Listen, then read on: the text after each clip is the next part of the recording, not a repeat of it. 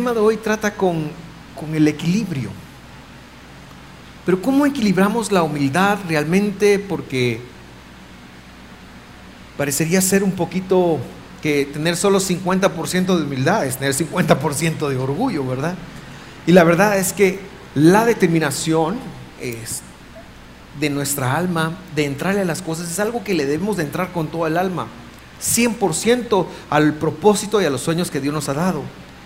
Si usted se quiere superar, eso viene de parte de Dios y usted debería hacerlo con toda su alma, pero debería hacerlo humildemente.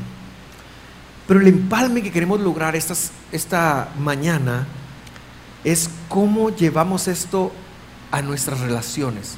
Cuando hablamos de equilibrio, estamos hablando de vincularnos con las personas. ¿Cómo? Y la otra semana nos expandiremos un poquito en este tema porque ya tiene que ver cómo conducir esto. Pero hoy la determinación y la unidad, la humildad se unen en el hecho de saber cómo debemos de relacionarnos con las personas. Y, y por eso le llamamos el tema al, equilibrio. Y cuando hablamos de equilibrio, entonces vamos a hablar de vincularnos con la gente. tenemos sueños, que es tarea, y tenemos gente. Tenemos que lograr nuestros sueños por medio de más gente y mi intención es explicar este versículo tan conocido que dice, el segundo mandamiento más importante es, igual, dice, ama a tu prójimo como a ti mismo. Ningún otro mandamiento es más importante que estos. Es decir, que si Dios te pone sueños, si Dios te pone que seas las tareas que tienes que hacer, este mandamiento debe de servirte como una directriz, como una luz para hacerlo. Y el ejemplo esta mañana lo vamos a tomar de José, Yosef en hebreo, José. José quiere decir el Señor agrega, Él agrega, Él agrega, pero se está refiriendo al Señor.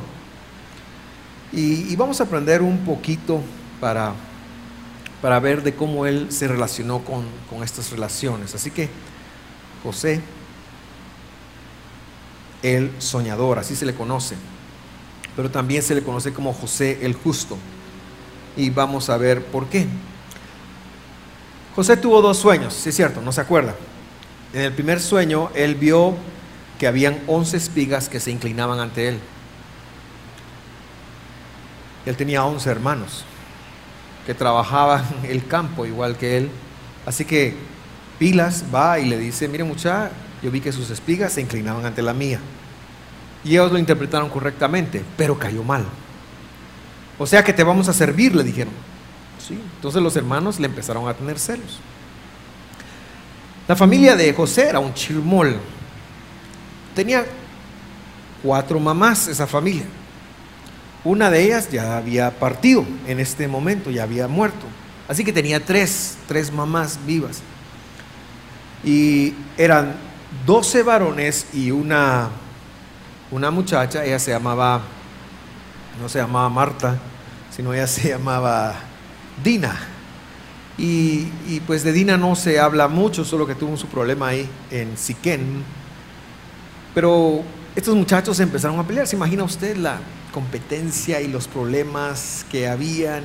Serio. Y José, que era el penúltimo, un día sale con que Él los va a gobernar. Eh, podemos claramente decir que les mentó la madre. Le mentaron la madre. Pues. Así que se va y mejor se va. ¿Y qué si tiene otro sueño? Y en el sueño él sueña que el sol, la luna y once estrellas se le inclinan. Entonces ni al papá le gustó porque quiere decir, te vamos a servir. Pero ¿quién da los sueños? Eso lo hemos visto. ¿Quién da los propósitos? ¿Quién da las metas? ¿Quién da el sentido correcto de la ambición? Porque porque la ambición desproporcionada es malo, pero uno debería ser ambicioso de superarse y ambicioso de salir adelante. ¿Quién pone eso en uno? Dios.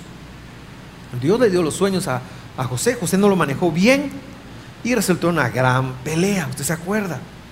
Y un día que lo vieron venir de lejos, lo agarran, lo meten a, a una cisterna, Una cisterna era un hoyo donde, lleno de lodo con escorpiones, con alacranes y, y ese tipo de animales. Y lo metieron ahí y luego lo venden como esclavo.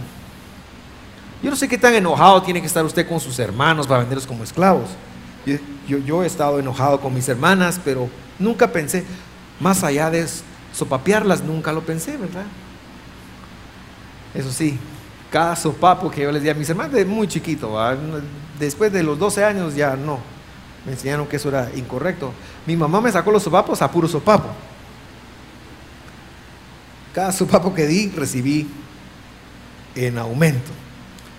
Así que aprendí a respetar a mis hermanas, pero nunca se me ocurrió venderlas como esclavas. No, no, nunca. Pero ya me están dando ganas. El problema es que eso ya no existe, o tal vez sí, ¿verdad? Pero lo venden como esclavo y usted sabe la historia, ¿verdad? Qué trágico.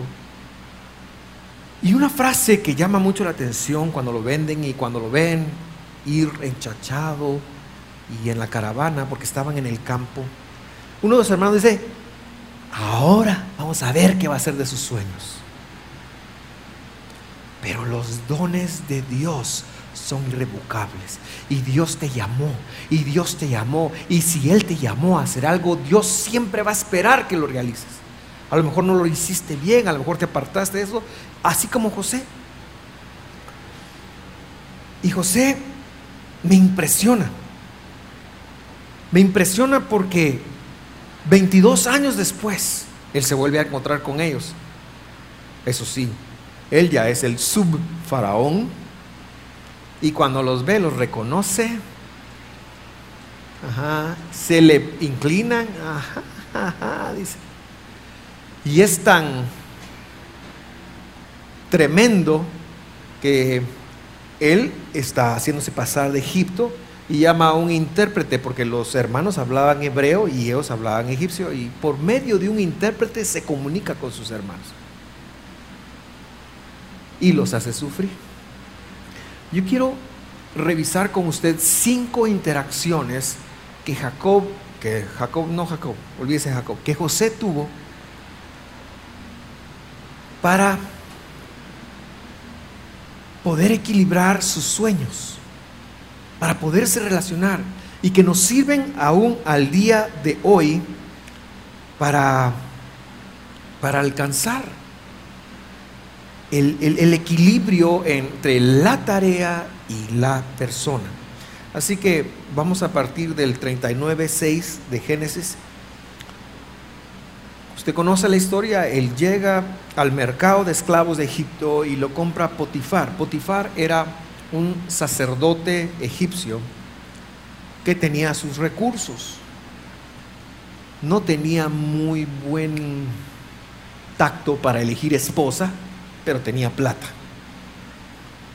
Y entonces se lo lleva a su casa y dice la Biblia que le dio a José total y completa responsabilidad administrativa sobre todas sus posesiones. Quiero decirle que José, cuando él sufre el vituperio de ser esclavizado y ser vendido y ser rechazado por los que tenían que amarlo más, en lugar de derrumbarse, en lugar de decir, se sostuvo. Ya veremos por qué en un momento, pero él se sostuvo, él no se derrumbó. Así que, hermano, hermana, Dios te ha llamado a hacer algo y si estás con vida es que todavía lo puedes hacer. Tienes que sostenerte, tienes que, que, confiar en Dios. Mucho de los problemas que enfrentamos es con la actitud o con la mentalidad que los enfrentemos. Si tú te ves como un derrotado o como un exitoso, ambas son verdad. Tú lo estás definiendo. Así que es mejor que tengas una vista de ti como una persona que tiene una misión y si tiene una misión, con todos los retos que esto conlleva, es que Dios cree en ti y que Dios cree que la puedes realizar y por lo tanto deberías de convencerte que la puedes realizar y por lo tanto no deberías de permitirte ningún sentimiento nefasto, ningún sentimiento negativo, ningún sentimiento de víctima. La victimización es de los peores cáncer que podemos tener, tal vez casi como la culpa, el hecho de tener lástima de nosotros, el hecho de pensar en que nosotros eh, eh, no, pobrecitos de nosotros, nos va a llevar a hacer siempre excusas para no lograr lo que podemos lograr. Así que sigo. Con José a cargo, Potifar no se preocupaba de nada, porque encima era excelente, excepto que iba a comer, ¿verdad? José era un joven muy apuesto y bien forrido, como muchos de los que están hoy aquí esta mañana entre nosotros. Pero la esposa de Potifar, esa señora era cosa seria. Pronto comenzó a mirarlo con ojos impuros. Porque el tipo era buena cara, era excelente. Y de repente le dijo, wow, qué bíceps. Wow, me gusta. Y, la señora se perdió. Y no solo comenzó a mirarlo, le dijo, ven y acuéstate conmigo. Me, me impresiona que la Biblia no nos esconda eso, no tiene por qué hacerlo. Porque todo eso tiene que ver para ayudarnos a lograr nuestro propósito. Y no dice que le dijo eso, dice que se lo ordenó. Se lo ordenó. Pero la Biblia termina diciendo el versículo 8, José se negó. Hermanos, siempre le podemos decir que no a lo que debemos decirle que no. No os hagáis. Siempre se puede decir que no a lo que uno no tiene que hacer. Si uno termina diciendo que sí a lo que debe decir que no, no es que las condiciones eran abrumadoras, es que uno tomó la decisión incorrecta. Y eso requiere arrepentimiento. Pero José se negó. La pregunta del millón sería, ¿por qué José se negó? Nadie lo estaba viendo.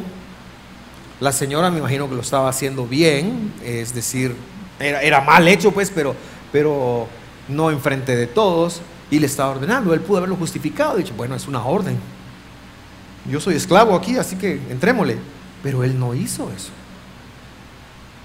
Él se negó. La pregunta es ¿por qué? Y la respuesta es el temor a Dios. Para tener relaciones sanas, nosotros debemos de entender que todas las relaciones con las que vamos a interactuar, Dios puso un cómo relacionarnos con ellas. Y todas las relaciones tienen límites hasta dónde debemos de llegar. Incluso la relación más cercana como lo es la esposa.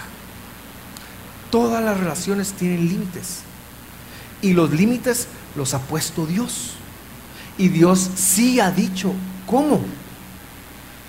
Por ejemplo, hay un mandamiento que dice, lo acabamos de ver, que hay que amar al prójimo. Y ese mandamiento muy fácil se podía justificar y hay personas con mentalidad perversa que lo pueden justificar. Por ejemplo, y para hablar sin tapujos, hablemos del el homosexualismo. Una persona una vez me dijo a mí, ¿por qué Dios puso tanto amor en mí para una persona del mismo sexo y llevar una relación de pareja? Y yo me le quedé viendo y no lo podía creer que me lo estuviera justificando así. Porque la Biblia dice cómo. La Biblia regula eso muy claro. Dice que no puede ser con cualquier, sino que es, regula cómo. Así que todos los límites de nuestras relaciones los ha puesto en la Biblia. Por ejemplo, a Timoteo le dice que a las damas hay que verlas como a las hermanas en este aspecto. Hay que verlas como hermanas. Y no solo decirle hermanas. yo a mis hermanas las miro como mis hermanas. Estaba leyendo de Calígula, un emperador romano, y lo que se hablaba de él es que él para, para perdurar su, su, trono, él juntó a sus hermanas y, y no lo voy a decir, pero muchas cosas muy feas con sus propias hermanas. Porque no tienen temor de Dios. No tienen temor de Dios. Y la Biblia realmente nos lleva a entender cuáles son los límites del amar a nuestro prójimo como a nosotros mismos. El respeto. y José lo tenía claro. Así que la primera forma para equilibrar nuestros sueños, para, para vivir una vida equilibrada es que tenemos que aprender a reconocer cuáles son los límites en todas nuestras relaciones. Si siento que no lo debo hacer porque Dios pone eso, no, lo debo de hacer. Por eso el casado tiene que tener mucho cuidado en, a donde vaya. Tiene que tener cuidado. Aún con cumplidos, aún con... Tiene que tener cuidado. La casada tiene que tener cuidado. Las señoritas tienen que tener cuidado. Tenemos que entender que la Biblia nos pone límites relacionales. Y José lo, lo captó. Y cuando José le dice a la mujer que no, la mujer empezó a insistirle y a insistirle. Y dice la Biblia que todos los días, hasta que un día que José estaba haciendo sus quehaceres y ella lo, lo jaló, dice la Biblia. El texto ahí sabe que deja ver, porque no dice que le arrancó la ropa. La Biblia dice que lo jaló y él estaba cediendo. Y cuando se quita la ropa, dice no. Y él se va corriendo. Y logró resistir ese embate en el último instante. Y entonces la señora, despechada, monta el gran vituperio. Pero como Dios es justo y para siempre su fidelidad, José se salvó. Y le salió bien por hacerlo todo bien. Amén. No fue así, hermano. Por hacer el bien fue a parar el bote, al bote. Hay mucha gente que piensa que la palabra de Dios no trae persecución. No, la palabra de Dios te va a traer persecución siempre. Cuando tú te decidas a tomar una verdad, cuando tú te decidas a hacer las cosas correctas, seguramente eso va a generar persecución. Pero la persecución con respaldo de Dios. Y yo prefiero esa que no ser perseguido por estar haciendo lo que no debo de hacer. Porque entonces pierdo el respaldo de Dios. Así que este hombre se va a la cárcel. Se va a la cárcel Ahora, no es cualquier cárcel. Yo no sé si usted ha, visitado alguna cárcel aquí en Guatemala. No son muy agradables, yo las he visitado. Visitado, hago la aclaración. Nunca he pernoctado en una cárcel, pero sí las he visitado. No son muy agradables. Pero una cárcel de unos 13 siglos antes de Cristo no tenía sanitarios. O sea, era lo peor que podía ser. José ahora está en el peor lugar para estar. Está en la cárcel. El punto más bajo de la vida de José se genera en la cárcel. Ahora, ¿cuántos años estuvo José en la cárcel? ¿Cuánto tiempo estuvo José en la cárcel? Estuvo años. No estuvo meses. Estuvo años. Los estudiosos calculan que más, más o menos estuvo 11 años en la cárcel por algo que no hizo. Por algo que no hizo. ¿Y qué pasa ahí en la cárcel? Que es mi segunda parada, mi segunda relación. Ahí en la cárcel se empieza a relacionar con el carcelero, primero que nada, y con los demás presos. Y dice la Biblia que Dios le dio gracia y el carcelero le entregó las llaves y le dijo, administrame. Ese hombre había nacido para administrar. Ese hombre, aún en la cárcel, estaba dispuesto a cumplir su propósito. En las peores adversidades, en los peores momentos de nuestra vida, no debemos de renunciar a nuestro propósito. Debemos de seguir con la intención de cumplirlo. Y eso es la segunda forma de equilibrarnos. Debemos de ser personas persistentes en lo que Dios nos llamó a hacer. Vete al lugar donde Dios te tiene y espera que Dios te mueva de ese lugar, porque el que promueve con bendición es Dios. Así que Él está ahora en la cárcel viviendo unas situaciones impensadas para usted y para mí, pero el hombre está seguro de que Dios está con él el hombre está seguro que sigue teniendo una misión, que sigue teniendo un llamado de Dios. Así que, querido hermano, A veces sufrimos, a veces nos desanimamos y nos desmotivamos porque las cosas se ven complicadas. Pero Dios te dice esta mañana que Él está contigo y que tú puedes perseverar, que tu misión, Él te va a dar el poder para atravesar cualquier circunstancia. Y José fue fiel. Y José fue fiel en la cárcel. Pudo haberse huido, no se huyó. Porque el Señor estaba con Él. Y siempre lo sacó a flote. Pero bueno, el tiempo pasó y pasó. Y cuando Dios estuvo listo, y en un momento le digo algo más de esto, cuando Dios estuvo listo, José fue llamado por Faraón. José fue llamado por Faraón. Se, se, dice que la historia cuenta que José una vez vio al copero y al panadero y les interpretó un par de sueños. Y el, el sueño del copero era que iba a volver y el sueño del panadero es que lo iban a ahorcar o le iban a quitar la cabeza. Y así fue. Pero cuando José mira que el copero va para donde el rey le dice, mira, no te olvides de mí, yo estoy aquí injustamente. ¿Y qué pasó con el copero? ¿Qué cree usted que pasó? Se olvidó. ¿Cuánto tiempo? Dos años. Dos años. Entonces un día, Faraón tiene un sueño y él mira el sueño de las siete vacas y el sueño de las espigas. Siete vacas flacas, siete vacas gordas. Si usted se recuerda, no, no quiero entrar en eso.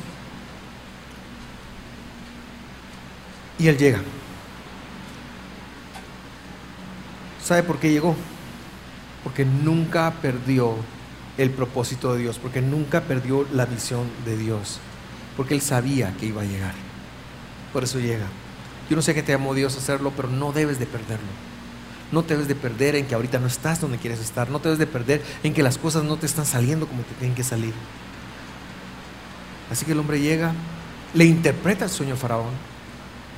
Y yo te voy a decir algo.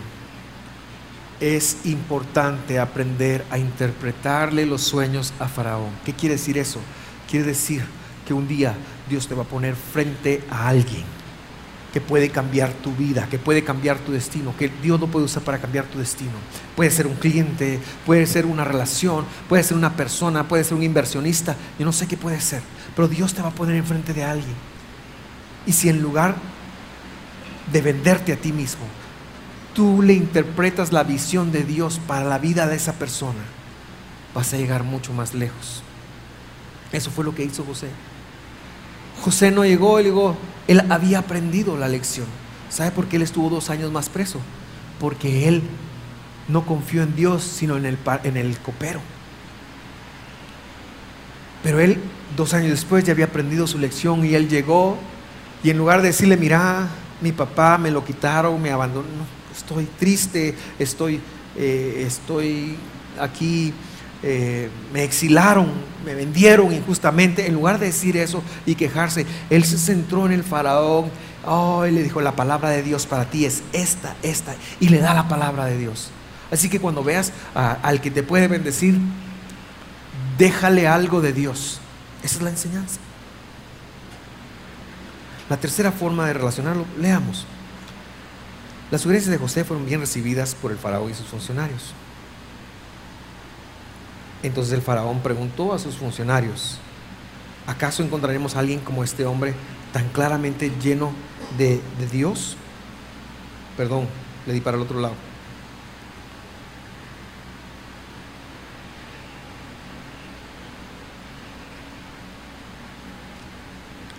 Así que el faraón dijo a José, como Dios te ha revelado el significado de los sueños a ti, es obvio que no hay nadie más sabio e inteligente que tú. Entonces, en lugar de venderse como el sabio, el más sabio e inteligente que usted es, hable de Dios. Quedarás a cargo de mi palacio y toda mi gente recibirá órdenes de ti. Solo yo, sentado en mi trono, tendré un rango superior al tuyo. José trató de depender del copero para salir de la cárcel. Pero el punto es que solo podemos depender de Dios. La tercera forma de relacionarnos con los demás, de equilibrar nuestras vidas, es depender de Dios. Y déjeme decirle algo en este punto. Este punto cuesta asimilarlo, pero, pero yo igual tengo que intentarlo hacer porque a mí me cuesta asimilar.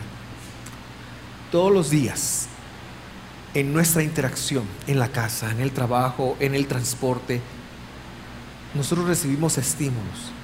Algunos son buenos, a veces nos dan una sonrisa, a veces nos dan eh, cosas positivas, a veces no nos dan cosas positivas, a veces nos tratan mal.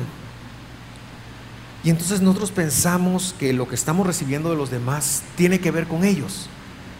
Es decir, tú me trataste mal, tú me, me heriste, pero se nos olvida que Dios está en control de todas las cosas y que las personas con quienes interactuamos son nuestros verdugos o nuestros benefactores. Si tú tienes problemas con una persona, si tienes problemas con tu cónyuge, con tu suegra, si tienes problemas con tu jefe, deja de tratar de resolverlos con ellos. Tienes que ir a la fuente, tienes que ir a Dios. Tienes que preguntarle a Dios, Dios mío, ayúdame. ¿Qué tengo que hacer? ¿Qué tengo que trabajar en mi alma? ¿Qué, qué, qué, qué está pasando? Porque Él es un enviado. Tu esposa cuando hizo algo que te cayó mal, es una enviada. Es una enviada. Y especialmente en casa se ve más. Las esposas son enviadas porque son ayudas idóneas y la idoneidad se da en llevarnos la contraria y viceversa con los esposos. Así que si usted le lleva la contraria a su marido, hermana, lo está haciendo bien, según Dios. Según su marido tal vez no, pero según Dios lo está haciendo bien. Porque el matrimonio necesita un contrapeso. Pero nosotros asesinamos al mensajero nos peleamos con el mensajero, discutimos con el mensajero y no conectamos que el que mueve todo, milvado, no hay nada más allá de Dios que el originador de toda bendición y todas las cosas que tenemos que cambiar y que llegan en función de ser eh, eh, afectados como un verdugo, en función de ser ofendidos tienen una fuente, tienen un origen espiritual. Yo no voy a decir que Dios te manda malas cosas, pero todo tiene un origen espiritual y todo lo puedes componer y arreglar con Dios, porque el que verdaderamente puede cambiar, el que verdaderamente puede hacer los cambios es Dios, el único que tiene poder para poner tu alma en el infierno, dice Jesús, es Dios. El Satanás no tiene poder para poner tu alma en el infierno, solo Dios la tiene. Por lo tanto, con quien debemos de arreglarlo siempre es con Dios. Y José lo conectó y José dijo, wow, dos años, qué, qué, qué, qué mal hice. Me tonteé, me tonteé dependiendo del copero. Y cuando llega Faraón, él hace lo que Dios le ha pedido que haga. Él recibe la revelación que Dios le ha pedido que haga y él se relaciona de esa manera. Así que en todas sus interacciones hay alguien detrás de la persona que te está haciendo bien o haciendo mal. Hay un evento espiritual detrás de esa persona. Y debes de aprender a reconocerlo. ¿Y cómo yo eso? Porque cuando José se junta con sus hermanos, ahí va a ver, le dice, no les pese haberme enviado. Él ya estaba tranquilo.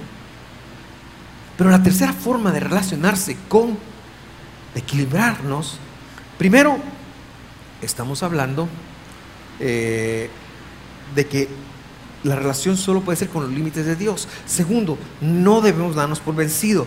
Tercero, el originador de todo es, está en Dios. Debemos depender de la soberanía de Dios. Si usted tiene problemas con su suegra, por el amor de Dios, deje de tratar de envenenarla y hable con Dios qué está pasando. Pues usted dice que no la envenena, pero yo he visto cómo la mira. Le gustaría hacerlo. Tercera, faltan dos. Ya voy terminando. Este es uno de mis favoritos el encuentro con sus nueve hermanos. Nueve años después del evento que le digo y 22 años después de la última vez que vio a sus hermanos. Ahora llegan y están a su merced. Primero, se les queda viendo y les dice, ustedes son espías. Y los mete al bote. No estaba José, ¿se imagina? Cuánto había sufrido y... Pero bueno, a eso se lo dejo para, para su interpretación. De hecho, a su hermano que fue el que propició que él fuera preso que él fuera vendido, Simeón, lo retiene preso, manda a los ocho de vuelta y les dice, ¿y su papá? ¿Tiene un papá que? Sí, ¿cómo está? Ah, él quería saber de su tata, 22 años sin saber de él. Y él amaba a su papá y su papá lo amaba a él. Él sabía todo esto que estaba ocurriendo. Y su hermano menor, ¿cómo está? Y les pide que la próxima vez, si quieren pan, traigan a su hermano menor. Quiero resaltarle dos cosas de esta historia. Y para eso leemos. Usted conoce, ellos van, regresan ahora con Benjamín y luego José hace la pantomima, pone la copa de José en el costal de Benjamín y ahora quiere que Benjamín le sirva y Judá se pone a pedir, no, por favor, Judá hace algo muy hermoso ahí, pero no quiero entrar en eso. Finalmente, José ya no puede. Esta es una de las cosas más hermosas en la Biblia. Ya no pudo contenerse. Había mucha gente en la sala, dice. Y él les dijo a sus asistentes, salgan todos de aquí. Así que estuvo a solas con sus hermanos en el momento de decirles quién era. Yo no sé usted, pero yo me imagino que Dios tiene un circuito cerrado de todas las cosas. Es decir, todo está en cámara. Y un día vamos a revisar nuestra vida, dice la Biblia, que vamos a revisar nuestra vida. Pero yo ese momento, yo quiero ver la cara de sus hermanos. En ese momento, en lo que está a punto de ocurrir, yo quiero ver, yo querría verle la cara. Yo voy a pedir a Dios que me muestre la cara de los hermanos de José. Entonces perdió el control y se echó a llorar. Lloraba con tanta fuerza que los egipcios podían oírlo. Hermano, no se echó una de cocodrilo, no se echó una así tranquila. El tipo estaba gritando estaba sacando 22 años de emociones, quizás más años de emociones. Es bueno desahogarse. Y la noticia pronto llegó hasta el palacio de Faraón. Y les dice, Ani Yosef, yo soy José. Esa cara me hubiera gustado verla. Vive mi padre todavía pero sus hermanos se quedaron. Yo no sé cómo no se murieron, hermano. Estaban atónitos al darse cuenta de que tenía a José frente, porque hasta el traductor sacó, hasta ese momento les había hablado con traductor. Y ahí les dice, Ani Yosef, yo soy José. Y qué momento. Por favor acérquense.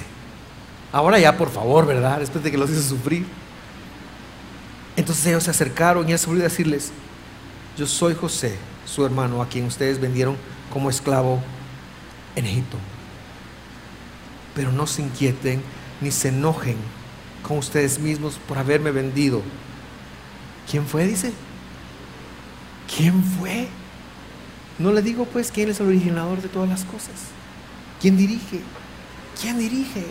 ¿Quién dirige? Por eso, con quien tenemos que lidiar siempre es con Dios. Con quien tenemos que hablar siempre es con Dios. Dios me envió aquí, a este lugar, antes que ustedes, para preservarles la vida. ¿Sabe qué yo veo? Yo veo un hombre que ya no tiene el resentimiento de 22 años. Yo veo un hombre que está muy emocionado, pero ya no tiene el dolor de 22 años. Yo veo un hombre que pudo perdonar y bendecir a los que le habían hecho vivir los peores momentos de su vida. Yo veo un hombre que supo perdonar. Yo veo un hombre que supo soltar.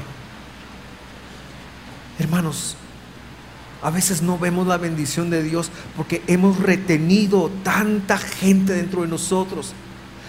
Gente que nos cae mal, gente que odiamos, gente con quienes estamos enojados, gente que nos han marcado en el pasado y tenemos tantos compartimentos en el alma, en donde tenemos segmentos de, de cómo tratar a los demás, porque nos hemos acostumbrado a que nos han herido y no hemos hecho lo correcto con, con esto. Y si tú todavía te manejas con gente por lo que te hizo o, o por lo que te puede hacer, entonces tú no estás en el nivel de José y no vas a tener relaciones, no vas a tener un buen equilibrio, no vas a tener una vinculación propia. Porque el perdón que estamos viendo aquí te lleva a reconocer los propósitos de Dios. Él, podía perdonar porque él sabía que había sido para bien. Él sabía que aunque mal lo habían hecho ellos y Dios se iba a encargar de ellos, el hecho de que ellos lo habían hecho era porque Dios lo había enviado. Pero no lo vemos así porque vemos a los que nos han hecho daño como los originadores, como los que nos, como los, nuestros verdugos y nos cegamos porque las emociones nos afectan.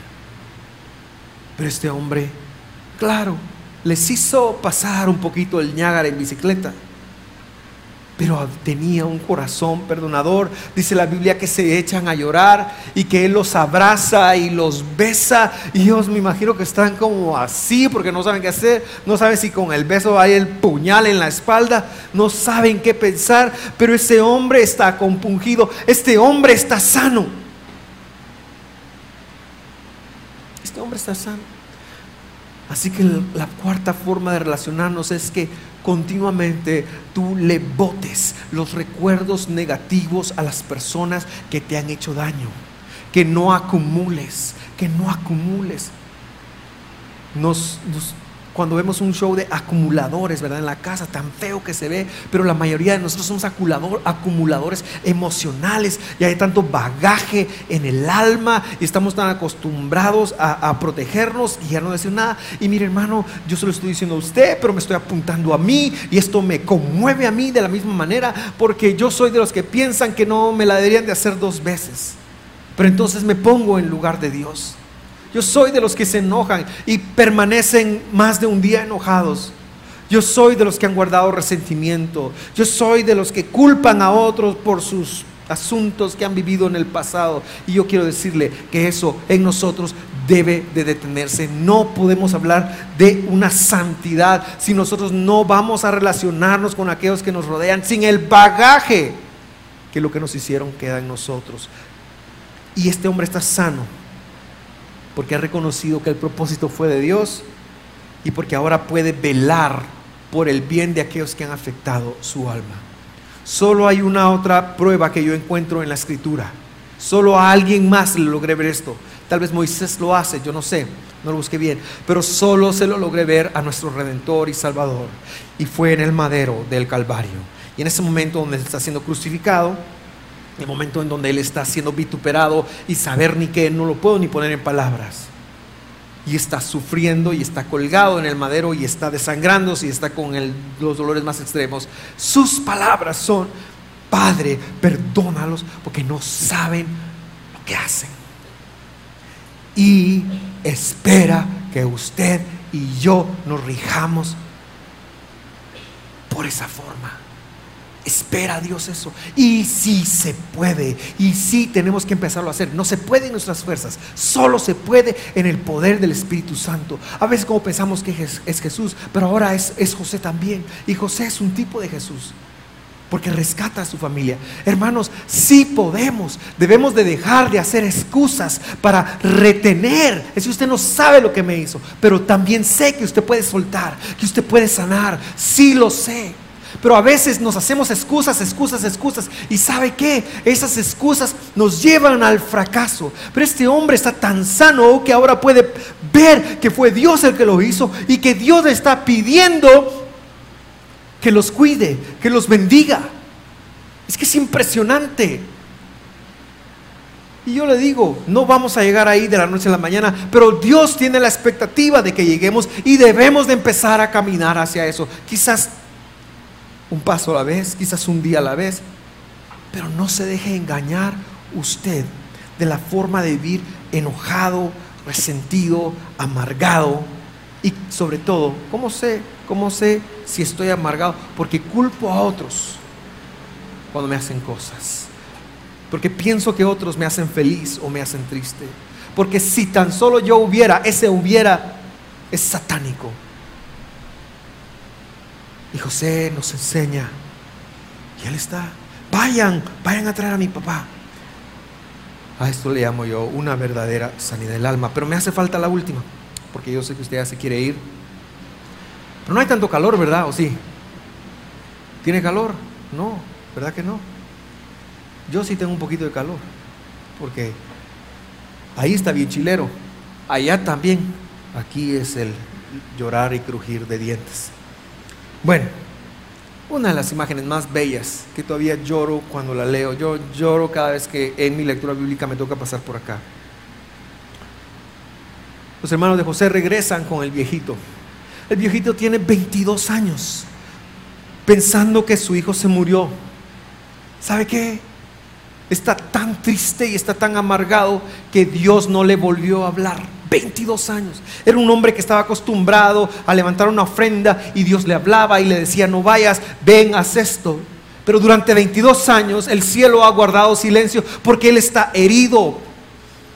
Y dicho sea de paso, la tristeza, el hecho de, lamentarnos, el hecho de albergar tristeza por lo que ha pasado de nosotros, es contraproducente. Solo el gozo del Señor nos puede sacar. Y la tristeza es algo que debes de rendir. Este hombre está triste. Y uno de esos días, él mira que sus hijos vienen, pero no los ve igual. Y ve que sus hijos se van acercando. Y Judá empieza a correr. Le, dije, le dice, papá, José está vivo. José está vivo, le dice. Y él no le cree. No, no, no y no entiende y él no vuelve en sí y él no le ha caído el 20, diríamos en, en, la actualidad. Y pasa unos momentos, sí, y los hijos llegan y dicen, mira, José está vivo y es el Señor de Egipto. Y José no les cree, eh, Jacob no les cree, porque su alma se ha albergado en tanta, en tanta tristeza, se ha sumido en tanta tristeza. Me duele pensar que muchos de nosotros aquí estemos como Jacob porque entonces no podemos oír la voz de Dios claramente. Y los hermanos le están hablando, le están hablando, y de repente él se... ¿Y qué si José envió una de sus cositas, como en 20 carretas? Y cuando él ve las cosas, le cae el 20 y dice la Biblia, y su alma revivió en él, porque el que está triste está muerto. Porque el que sufre de tristeza, el que está deprimido, sufre de muerte y yo sé de qué le estoy hablando. Yo lo sé. Y el hombre le revive el espíritu. Y él va y levanta un altar. Y entonces Dios le dice, aquí estoy. Y Dios le dice, no tengas miedo de descender. Y el hombre revive y le vuelve la vida. Como que Dios nos diera momentos que nos devuelvan la ilusión por la vida, la ilusión por alcanzar sus promesas, la ilusión de vivir, de saber que vivimos en, el mejor momento posible, de que vivimos una buena vida, de que Dios está con nosotros, que nos, Dios nos dé la ilusión de vivir una vida agradable, una vida gozosos, una vida de victoria en victoria, porque vamos derrumbando a los gigantes que se nos enfrentan. Que Dios nos dé el gozo de la vida, el gozo de la salvación, hermanos, que Dios nos lo dé con toda el alma, porque a veces parecemos acostumbrarnos a lo malo. Gracias por ese amén. Sé que estoy predicando bien, aunque esté chillando. Y la Biblia dice que agarra camino para Egipto, porque tenía miedo de ir. Y Dios le habla y dice, no tengas miedo de ir. Y llega el momento, cuando llega, y José oye que su papá también va y entonces él agarra su carro de guerra. Ahora me llama la atención. ¿Por qué no se fue su Meches? ¿Por qué no se fue su BM? ¿Por qué no se fue en su SUV pues? Se fue en su Jeep con pistola en mano. Otro día le voy a decir por qué. Pero eso lo tengo que explicar pero se fue en su carro de guerra. Y viajó hasta Goshen para recibir a su padre Jacob. Cuando José llegó, corrió a los brazos de su padre y lloró sobre su hombro un largo rato. Finalmente Jacob le dijo a José, ahora estoy listo para morir porque he vuelto a ver tu rostro y sé que aún vives. La quinta cosa para tener buenas relaciones es imitar a José en esto. Nosotros debemos de honrar a los demás. Usted debe honrar a su esposa, usted debe honrar a su esposo, usted debe honrar a sus hijos, usted debe honrar a sus padres. Cuando digo honra, es eso, exaltar la vida de ellos. Usted debe de, honrar a sus jefes, aunque sean déspotas, eso no. Es una vida de honra. El cristiano debe vivir una vida de honra y no lambiscona, no para ver qué recibe sino el cristiano debe ser una persona que honra genuinamente. Y José nos lo modela. Ahora está listo para honrar. Honra, dice la escritura, a quien honra merezca. Siempre hemos utilizado esa palabra en función de los hijos. Hijos, honren a sus padres. Eso no se los quita. Pero yo les digo a todos ustedes, tenemos que hacer de la honra por los demás un estilo de vida. Un estilo de vida. Debemos de aprender a vivir honrando. ¿Quién merece honra? Debemos darle honra. Debemos darle respeto. Así que la vinculación y el equilibrio se da desde cinco aspectos. El temor y la obediencia a la palabra de Dios, los límites los pone Dios la constancia o persistencia. La dependencia de los planes de Dios y saber que con Él es con quien tenemos que arreglarnos. La sanidad del alma y la honra.